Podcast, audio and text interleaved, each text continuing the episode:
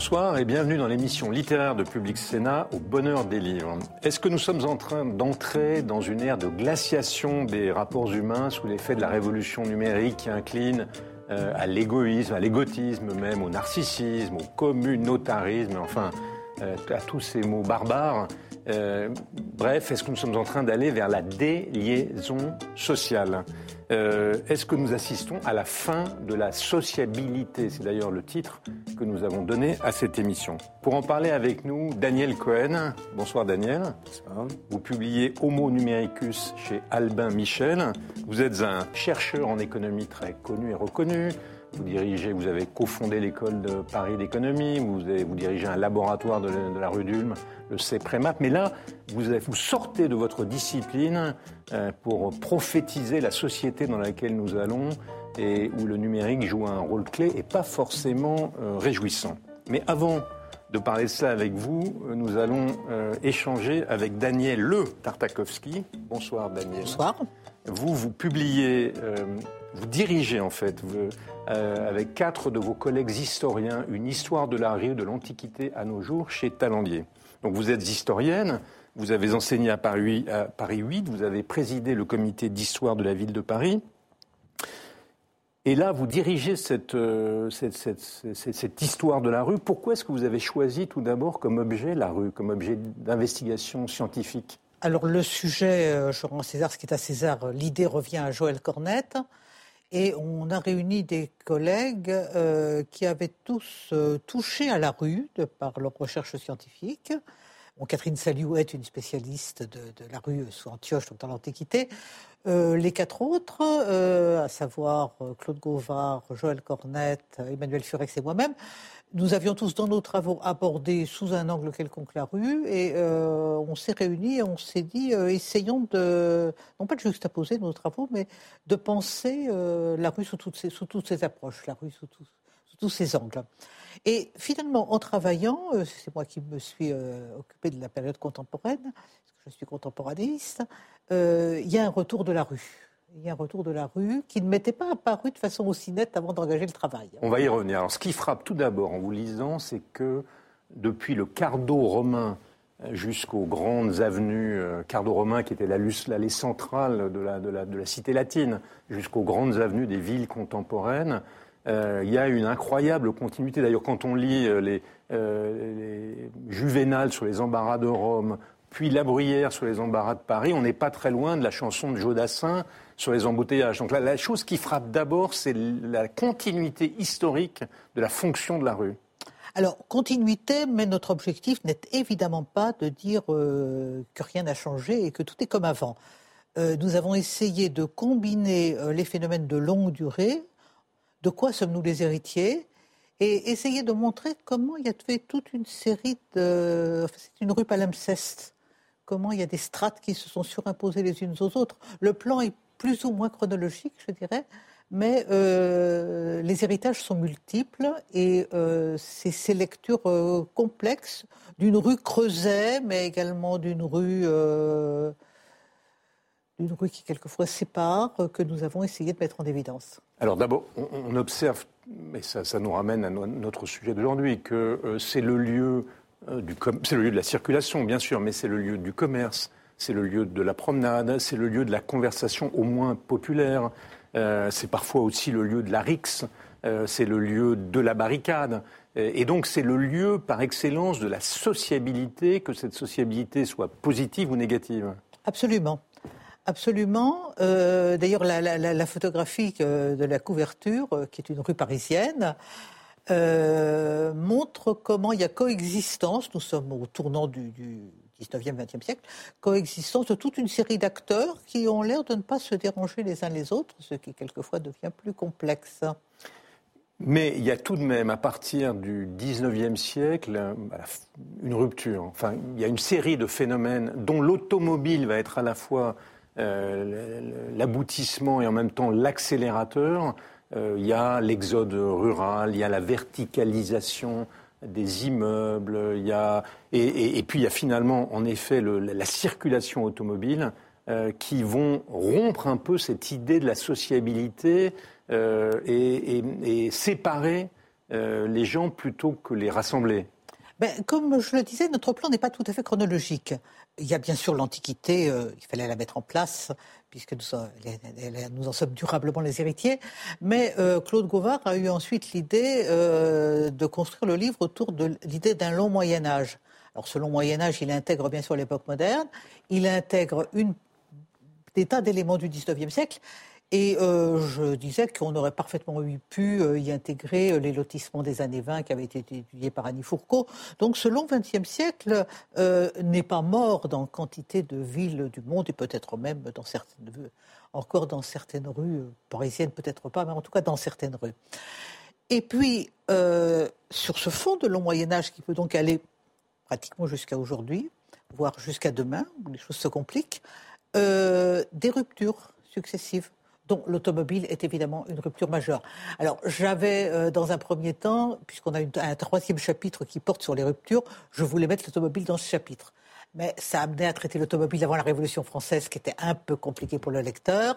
Donc euh, nous avons ouvert la dernière partie par l'automobile, étant entendu que cette automobile, enfin le, moment où l'automobile produit des effets sociaux de toute nature et des effets urbanistiques, c'est euh, un demi-siècle plus tard.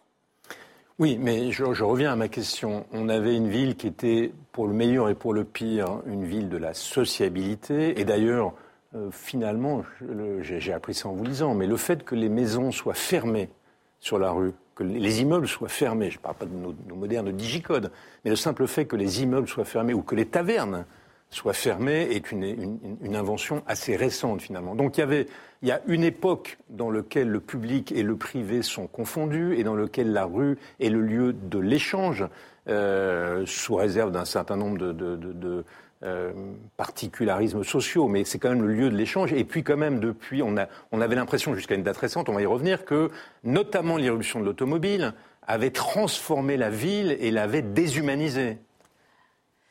J'ai euh, repris une photo de Shanghai, outre euh, les couloirs dont nous avons l'habitude, trottinette, vélo, automobile. Euh, on ajoute dans la photo que j'ai trouvée à Shanghai un couloir pour les joggers. Et euh, à Canton, il y a des couloirs pour les personnes qui marchent, mais qui marchent avec leur iPhone et qui, par conséquent, sont à un rythme différent. Donc la rue, qui était ce lieu creuset, ce lieu de la rencontre, ce lieu pour le meilleur et pour le pire, comme vous le disiez, euh, est traversée par des tensions aujourd'hui qui l'amènent à être un lieu de séparation où chacun doit trouver son espace et vivre sa vie. Ça va, faire écho, ça va faire écho à la conversation qu'on va avoir bientôt avec Daniel Cohen. Mais euh, alors, il y a tout de même, j'ai l'impression, en vous lisant, qu'il y a une réaction récente, que euh, depuis très peu de temps, à travers euh, la recréation d'espaces verts, la piétonisation de Paris, on a essayé de réagir à cette déshumanisation de la capitale et des, villes en général, et de réinventer une sociabilité qui avait disparu. Euh, ça se voit presque même de manière inattendue dans les manifestations, parce que vous décrivez comment les manifestations, on est passé de la rue comme lieu de l'insurrection et de la révolution au lieu de la manifestation pépère qu'on a bien connue de la Bastille Je, je, je n'accepte pas pépère. C'est moi qui dis pépère. et tout à coup, les Black Blocs, les Gilets jaunes, on retrouve une espèce d'effervescence de, de, de, la rue qui avait disparu. Donc il y, a, une réaction à la déshumanisation. Euh, la rue est indéniablement aujourd'hui le lieu d'une tension entre ce phénomène de, de, séparation qui peut nous amener aux gated communities qui sont une mort de la rue, pour prendre ce que disait dans un autre contexte le Corbusier. Les gated communities, je dis ça pour ceux qui nous écoutent, ce sont ces communautés fermées aux États-Unis, ce sont des ensembles de gens qui habitent ensemble, mais derrière des, des, des, des parois protégées et gardées. Et, et, et puis tout toutes ces euh, réappropriations de la rue, alors qui passent par tous les exemples que vous avez donnés, mais que l'on trouve également dans le domaine de l'art avec le street art, euh, voir l'ensemble des, termes qui sont des termes anglo-saxons construits sur street, hein, euh, street food, street, street dance. et c'est le lieu d'une tension et d'une contradiction qui n'est pas totalement résolue à la date où nous parlons. Ça d'ailleurs, on, voit d'ailleurs que ça suscite cette transformation des villes suscite des réactions. Euh, on, le voit à Paris, avec euh, euh, un certain nombre de slogans contre la désagrégation de la capitale. On sent que de la même manière, on va le voir que le monde numérique suscite des inquiétudes. La transformation des villes inquiète ces habitants qui sentent confusément que quelque chose est en train de disparaître malgré les efforts pour faire renaître la sociabilité Alors, sociabilité, mais par exemple, c'est très intéressant de voir comment euh, les rues piétonnières qui nous apparaissent comme euh, la, sociabilité est réintroduite au cœur de la ville.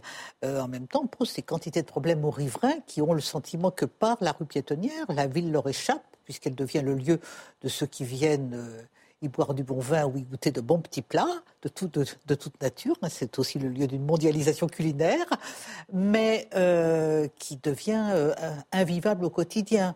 Donc, euh, je le répète, tension et contradiction. Tension et contradiction, histoire de la rue de l'Antiquité à nos jours, mais je pense que, en tout cas, si on en croit l'ouvrage de Daniel Cohen, Homo numericus, si on adhère à la marche de la société qu'il nous décrit, ce que nous connaissons en matière de déshumanisation n'est rien à côté de ce qui nous attend. Euh, donc Daniel, vous êtes économiste, mais là, vous sortez de votre discipline et à partir d'un certain nombre d'éléments, euh, d'ailleurs d'une série d'observations toutes très intéressantes, vous, décrivez un monde qui est en train de se construire, je le disais, qui n'est pas rassurant. D'abord, c'est un monde, je vais faire la liste des, de, de, votre diagnostic. D'abord, c'est un monde qui nous abrutit. On est en train de devenir, vous reprenez l'expression d'un ouvrage euh, d'un autre auteur, des crétins numériques. Oui, il y a une forme de, il y a une forme de, de crétinisation qui, qui, se produit, puisque le, le, numérique est fait pour nous rendre addictifs à ces, euh, à ces produits. Donc, euh, quand on regarde sur son portable des, des news, euh, on cherche pas une news en particulier. On scrolle comme ça, un peu comme un écureuil dans, dans, sa, dans sa cage, sans même savoir ce qu'on cherche, sans savoir ce qu'on a retenu. Donc, oui, il y a un phénomène d'abêtissement. On peut y voir le, prolongement par d'autres moyens de ce que la télévision avait produit en son temps. Ça ne vient pas euh, tout armé en dehors du monde. La télévision déjà avait été, euh, si on suit un sociologue qui s'appelle Robert Putnam, ça avait été le, point de départ d'une individualisation du monde. Il raconte dans un livre magnifique euh, qui s'appelle Bullying Alone, dans lequel il explique qu'on va faire du bowling tout seul aux États-Unis, alors qu'avant on était toujours dans un club. Il dit les clubs de bowling ont commencé à disparaître, comme les clubs de bridge, comme les associations de parents d'élèves, à peu près en même, en même temps que la télévision s'est imposée parce qu'elle a individualisé nos destins. On peut voir une forme de continuation de ça par d'autres moyens, mais c'est beaucoup plus sévère. Alors deuxième, deuxième élément de votre diagnostic, c'est un monde de surveillance généralisée.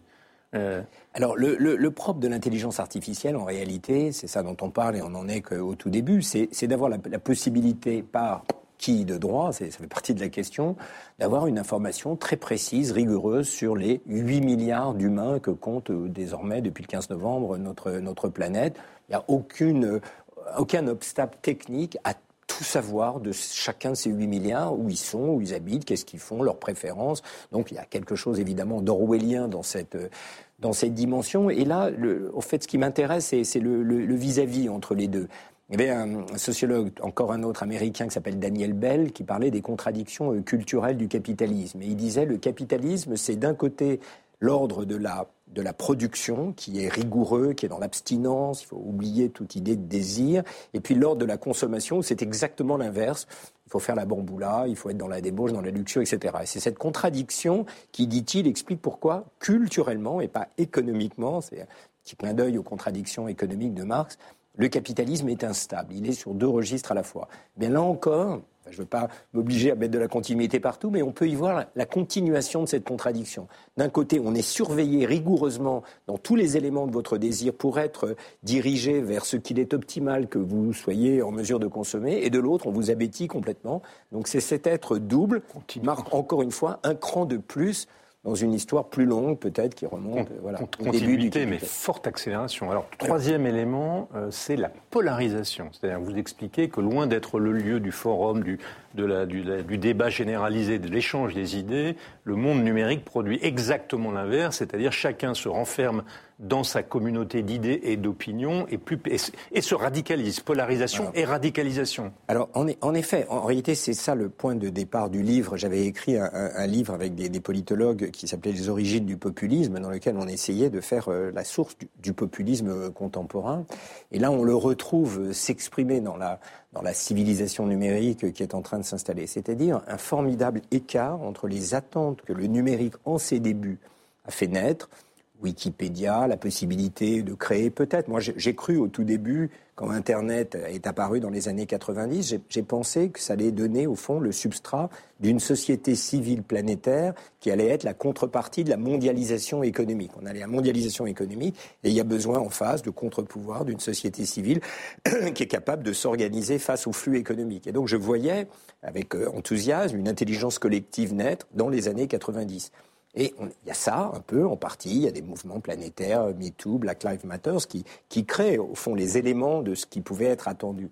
Mais on voit, en même temps et parallèlement et contradictoirement, et d'une manière plus forte, exactement le contraire se produire. C'est-à-dire voir apparaître qu'en effet, sur les réseaux sociaux, une conversation philosophique, une conversation scientifique est devenue tout à fait impossible. On ne peut pas discuter sur Internet, on ne peut pas introduire de la subtilité, de la contradiction sans être immédiatement jeté euh, au pilori de la pensée X ou Y. Donc c'est l'immense déception de cette société numérique. Elle est faite pour permettre de communiquer et c'est le contraire, c'est de la post-vérité, c'est de la fake news, c'est font tout le contraire de ce qu'on attendait au départ. Alors si je fais la somme de ces effets, on arrive au thème de cette, euh, de, cette émission. C'est vraiment ce que vous décrivez, en tout cas le risque principal qui pèse sur nous, c'est le risque de la déliaison, c'est le risque de la fin de la sociabilité. D'ailleurs, vous faites l'éloge des institutions euh, qui permettaient de tenir ensemble euh, à la, enfin, la contradiction que vous évoquiez, c'est-à-dire d'un côté une société et de l'autre une société d'individus.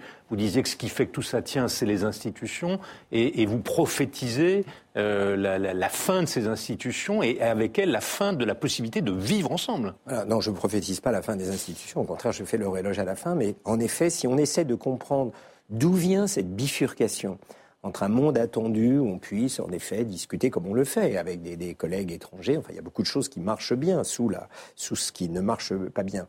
Euh, quand on essaie de comprendre, enfin quand j'essaie de comprendre qu'est-ce qui ne va pas, je pense qu'en effet cette question des, institutions est très importante. Et là, le numérique n'en est pas la cause, il est l'amplificateur, mais on peut situer au fond dans, ce, dans cette espèce de, de partie de ping-pong qui s'est jouée entre les années 60 et les années 80 la cause de toutes ces ambiguïtés. Les années 60, c'est la contre-culture des années 60, c'est la critique de la verticalité du monde, et même l'héritage de, peut-être de la société euh, agraire, pré-industrielle, une verticalité qu'on trouve dans tous les domaines de la société, le mandarinat dans les, dans les universités, le patriarcat dans les familles, et puis dans l'ordre de la production, ce dont parlait Daniel Bell, il y a quelque chose de parfaitement vertical avec des, des, patrons, des ingénieurs. C'est l'élan libertaire, en et Voilà. Et donc, il y a une critique de cette verticalité du monde qui est la première brique de cette société numérique, puisque les premiers pionniers dans les années 70 ont pensé qu'ils allaient donner à cette aspiration à l'horizontalité des relations sociales les moyens de s'exprimer. Mais vient dans les années 80 la contre-révolution conservatrice, Madame Thatcher, Reagan, qui, elle, au fond, réinterprète la, révolution culturelle des années 60 en disant OK, plus de verticalité, c'est simple, ça sera un monde de mise en compétition générale. Et donc on démantèle ces grands groupes industriels et leur verticalité pour y substituer un rapport de mise en compétition entre le donneur d'ordre et le sous-traitant. Madame Thatcher disait la société, je ne sais pas ce que ça veut dire. Pour elle, ce sont des individus qui s'allient et qui s'alliancent. Eh bien, le monde numérique, il est l'héritier de ça. Il a une grammaire à la fois anti-système, on peut y entendre l'écho de la contre-culture des années 60, euh, où aucune autorité révélée ne peut en surplomb expliquer X ou Y à la société, mais aussi profondément héritier de cette euh, contre-révolution conservatrice dans lequel on va supprimer les institutions qui existaient avant, non pas pour les remplacer par d'autres, mais pas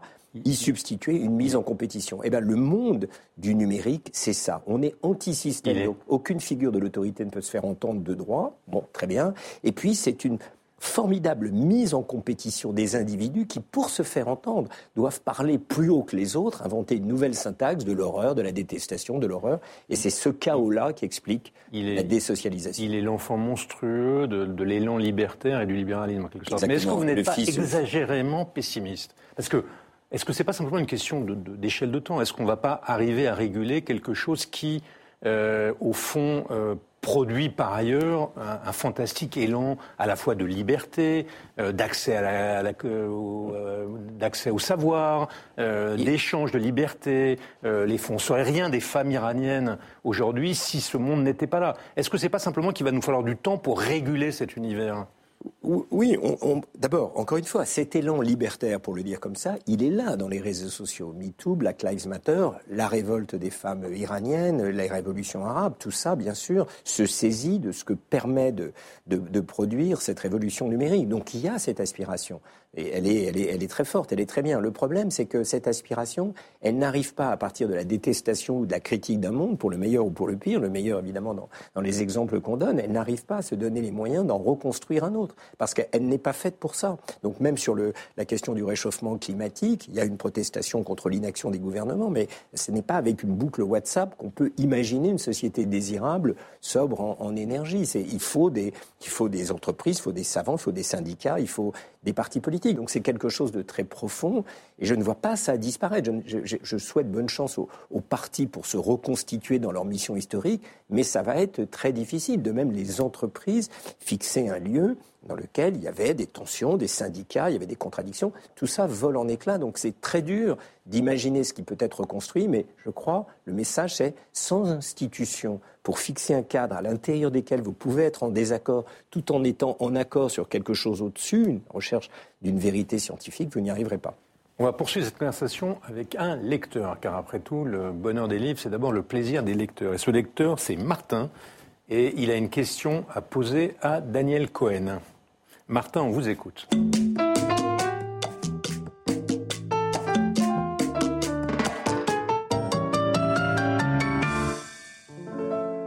Bonjour, je m'appelle Martin, j'ai 24 ans, euh, je suis juriste en protection des données et euh, je me considère aujourd'hui comme un lecteur plutôt régulier. J'essaye de lire la presse tous les jours ainsi euh, que le plus de livres possible. Je suis passionné d'économie et de droit.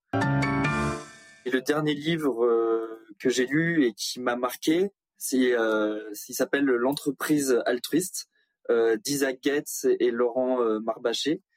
Euh, ce livre décrit euh, le concept du coup, un nouveau concept d'entreprise, une entreprise altruiste. La question que j'aimerais poser à Monsieur Cohen euh, après la lecture de son livre, c'est pensez-vous aujourd'hui que les entreprises de nouvelles technologies, les, entreprises innovantes doivent être éthiques sur le plan moral, sur le plan social, sur le plan écologique pour pouvoir continuer à croître et à se développer. Alors Daniel, est-ce que les entreprises doivent être et peuvent être, et les entreprises numériques peuvent être éthiques? Donc elles, elles doivent l'être évidemment, elles doivent être éthiques parce qu'il faut, euh, il faut introduire de, de nouvelles manières de, de, de, penser les relations interpersonnelles au sein même de l'entreprise. Mais, mais, le point le plus important, à mon avis, pour faire le lien avec ce, avec ce livre, c'est que c'est très facile d'être éthique dans le monde actuel parce qu'au fond, les entreprises sont de plus en plus, les entreprises de haute technologie notamment, de plus en plus homogènes socialement. Cette hétérogénéité qu'on trouvait dans les les usines des années 50-60 a disparu. Donc on a des, entreprises, des bureaux d'études, des bureaux d'ingénieurs, des gens où fond, on se retrouve entre soi, où cette promesse d'horizontalité qui vient des années 60 est accompli. Tout le monde se tutoie dans une boîte aujourd'hui parce que tout le monde se ressemble. Il y a des différences d'âge et puis c'est tout. Donc moi, ce qui m'inquiète beaucoup, c'est de s'assurer que cette exigence que les entreprises tout en haut de la chaîne de, de valeur peuvent s'imposer elles-mêmes percole bien sur l'ensemble de la société. Donc j'ai une et de leurs sous-traitants. Et de leurs sous-traitants. Et donc j'ai une, une idée simple, proposition vraiment très simple, presque stupide, c'est de dire pour bénéficier de la commande publique, il faut une notation sociale triple A, c'est-à-dire voilà, vous êtes éthique, vous êtes soucieux mmh. de l'environnement, mais il faut que vos sous-traitants aussi soient triple A. Ce qui veut dire que les sous-traitants des sous-traitants doivent être aussi triple A. Et donc retrouver cette manière de diffuser dans la société des choses qui aujourd'hui sont totalement éclatées. Je suis heureux d'entendre que vous faites des propositions. C'est un cataplasme à l'inquiétude que votre diagnostic euh, euh, génère. Alors cette émission s'achève, mais euh, évidemment, on, aimerait avoir plus d'auteurs. On ne peut pas tous les inviter, mais on peut parler des livres qu'on a aimés et euh, munir ceux qui nous écoutent de quelques, qui nous suivent de quelques nourritures supplémentaires. Donc je vais vous demander à chacun quel est votre livre coup de cœur en sachant que, attention, c'est satisfait ou remboursé. Il faut que ce soit vraiment un livre dont ceux qui nous suivent se disent Waouh, c'était celui-là qu'il fallait que je lise. On va commencer par vous, Daniel Cohen. Bah donc du coup, c'est venu dans le cours de cette discussion. Je recommanderais ce livre de, Putnam qui s'appelle Bowling Alone. Je crois qu'il a été traduit en français. Je n'ai pas la, traduction, mais c'est un livre extraordinaire. Je pense un des plus grands livres de sociologie américaine des 20 dernières années, dans lequel il refait tout le parcours qui nous amène à cette individualisation euh, croissante. Donc il donne un rôle très important à la télévision, mais, pas seulement. Et il explique comment l'Amérique, qui au début des années 60 avait toutes les caractéristiques d'une société fortement euh, communautarisée au bon sens du terme, c'est-à-dire chacun appartenait à une église, à une association de parents d'élèves, etc. S'est retrouvé un agrégat de, gens seuls. Daniel Tartakovsky, quel est le livre euh, dans le prolongement de la discussion et pour nous inquiéter un peu plus, euh, comment diriger sans compromis euh, Jérémy Rubinstein, Terreur et séduction, histoire de la guerre, histoire de la doctrine de la guerre révolutionnaire, par quoi il faut comprendre la doctrine contre-révolutionnaire. Alors ça nous emmène de l'Indochine aux tortionnaires d'Amérique latine en passant par la guerre d'Algérie. Ça fait très peur, mais il vaut mieux être au courant. Bon, alors moi, j'espère que je vais vous ragaillardir un peu parce que, au bonheur des livres, nous avons choisi Cynthia Ozick, Antiquité. Cynthia Ozick, c'est une écrivain qui doit maintenant avoir, une écrivaine qui a 94 ans, qui est une grande, une grande écrivain de la littérature juive américaine, l'équivalent, enfin, de, Philippe Roth, mais beaucoup moins connu que lui, très connu aux États-Unis, et qui écrit peu, mais qui écrit vraiment chaque livre est un bijou. Je suis sûr que ça va vous intéresser, je vous l'offre. Et puisqu'on parle de Philippe Roth, grand, grand écrivain américain qui aurait dû avoir le Nobel, mais qui ne l'a pas eu, euh, sa biographie vient de paraître. Et alors, on voit, ça, ça nous rassure, parce qu'on voit qu'on peut être anxieux, pessimiste, dépressif, ce qui était son cas, et en même temps avoir une vie, notamment une vie sentimentale, très très riche. Donc euh, euh, on peut sortir de cette émission euh, pessimiste et en même temps ne pas cesser de goûter la vie. je suis sûr que ça intéressera Daniel. Ces biographies interdites, c'est ça? C'est celles qui ne devaient pas sortir? Exactement. Sans aucun rapport, Aragon, euh, le, prince des poètes du XXe siècle. On a tous en tête, on, connaît tous les, poèmes d'Aragon, euh, celui qui croyait au ciel celui qui n'y croyait pas. Euh. Ce sont ces derniers poèmes qui paraissent en poche, les poèmes de l'extrême maturité et qui sont beaucoup moins connus et cependant magnifiques. J'aurais très envie de le garder pour moi, mais je suis sûr que ça va plaire à Daniel Tartakovsky compte tenu de son engagement. Et enfin, chaque semaine, on fait la on parle d'une bande dessinée. Là, c'est un, texte de jeunesse euh, d'Almodovar, illustré par Manara. Manara, c'est le grand dessinateur euh, érotique euh, italien vivant en France. Euh, donc ce, livre est quand même lisible par chacun, mais comme il est une incitation, non pas à la débauche, mais enfin, je ne voudrais pas passer pour un corrupteur, donc celui-là, je me le garde, je ne l'offre à aucun d'entre vous. Mais c'est seulement par souci de la vertu. Voilà. Cette émission est terminée. Merci Daniel Tartakovsky. Merci aussi à vos co-auteurs. Merci Daniel Cohen. Euh, merci à Martin, notre lecteur. Merci à vous qui nous avez écoutés, euh, suivis. Vous pouvez nous revoir sur euh, le site de Public Sénat ou sur vos plateformes. Et sinon, nous nous retrouvons la semaine prochaine, à moins que d'ici là, nous ne nous soyons croisés dans une librairie. Bonsoir et merci.